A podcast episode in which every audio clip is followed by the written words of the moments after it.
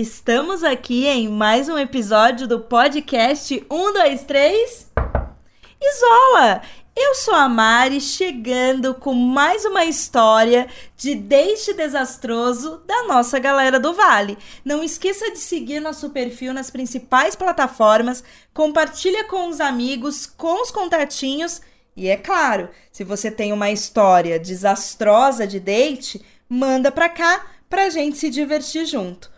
Hoje vamos contar a história do Lucenildo. Tá começando um, dois, três. Isola! Isola! O Lucenildo conta que ele conheceu o Evair no dia da mentira, 1 de abril. E apesar disso, a história é verdadeira, viu, gente? Era o primeiro dia de aula e o Evair foi fazer a matrícula dele no mestrado. Detalhe, gente, que ele nem queria fazer aquele mestrado, mas ele foi mesmo assim. O Lucenildo, por sua vez, já estava na faculdade, ali conversando com a turma. E quando ele chegou, ele era o mais tímido. Então ele foi por um cantinho, né, da sala e ficou nele. E tudo parecia muito tranquilo, assim, um dia como outro qualquer, até que começaram uns barulhos que pareciam com fogos de artifício. E como isso é algo comum na região que eles moram, todo mundo ignorou esses barulhos. E continuou ali a conversa, ali, né, fazendo as suas obrigações acadêmicas, enfim. Mas ainda que eles ignorassem os barulhos, o negócio só continuava e ia aumentando. E aí o pessoal começou a achar estranho e se preocupar. Foi quando eles se deram conta, não era de fogos de artifício, mas sim de tiro, gente, de tiro. E nesse momento, todo mundo ficou ali, né, que não passava nem o Wi-Fi. Porque recentemente tinha rolado um ataque à escola, né, que tinha ao lado da universidade. Então o clima estava bem tenso ali na região. A galera começou a se desesperar real, sabe, gente? Ficar desesperado, imagina.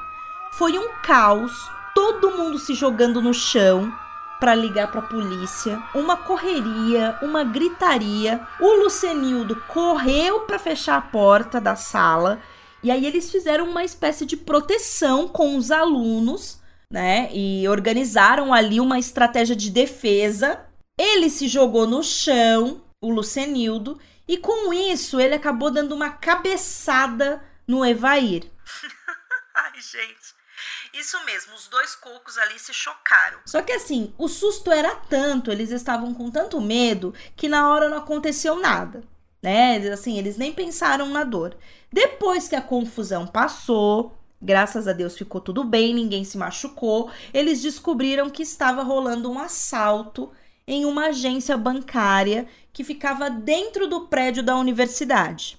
Então, tudo se resolveu, deu aquela calmada nos ânimos e o Lucenildo começou a pensar como ele ia fazer para chamar aquele boy para conversar, já que a cabeçada, né, que eles deram ali acendeu alguma coisa no Lucenildo, porque ele ficou super afim. Então, ele teve a ideia de passar uma lista pedindo o contato, né, de cada um para eles criarem um grupo de WhatsApp da turma. E assim ele ia conseguir falar direto com o Evair. E essa foi uma estratégia que deu certo e fez eles conversarem pela primeira vez. Depois de ter criado o grupo, ele pensou: Vou pedir pra galera mandar o perfil daquela rede social de foto, porque assim eu encontro o do Evair. E não é que foi? E aí ele começou a puxar papo pelo WhatsApp né, com o Evair, e eles conversavam muito. O papo fluía muito legal. O Evair era um cara inteligente,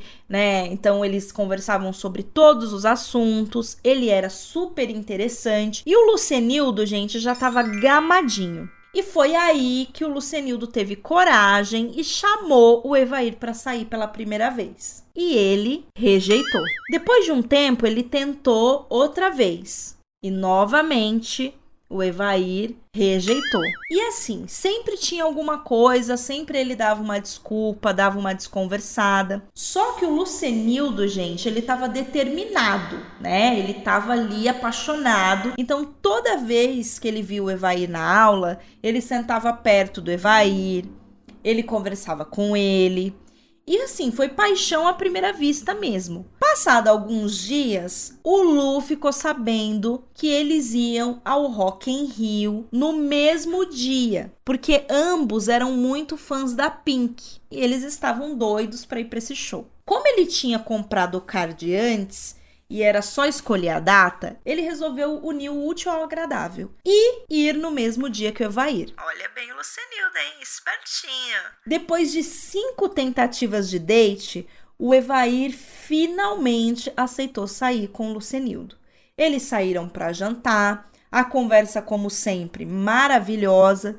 E no fundo do coração dele, o Lu conta que sabia que era pro Evair estar tá na vida dele. Assim, ele sentia isso. Dali em diante, gente, os encontros passaram a ser cada vez mais frequentes, as aventuras cada vez mais recorrentes e os convites do Lucenildo todos aceitos. Assim, felicidade plena. Nunca mais o Evair rejeitou nada.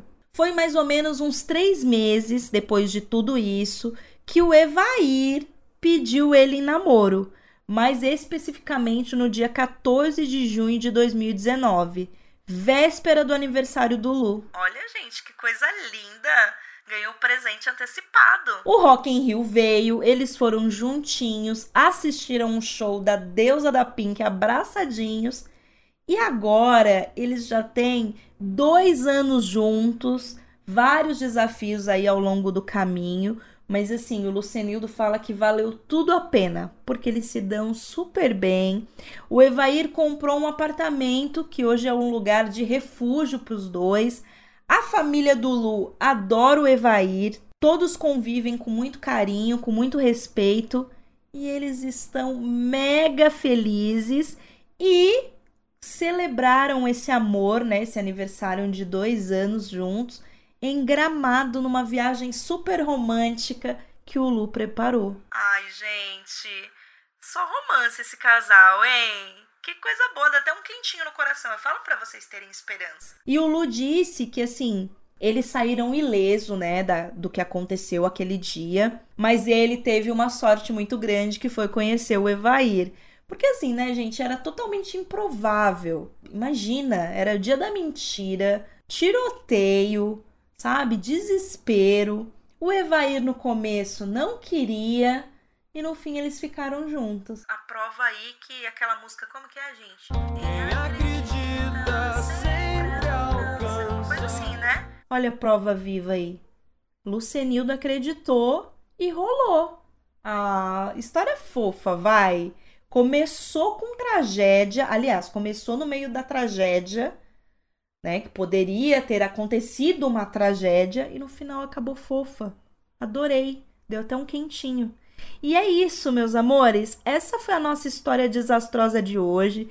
Quem imaginaria que um momento tenso como esse, nesse cenário, viraria uma grande história de amor? Fala pra mim. Próximo episódio tem mais. Fiquem ligados, interajam no nosso canal do Telegram e é claro, não deixa de seguir nosso perfil para não perder as próximas histórias. Um beijo. Um, dois, Três. isola.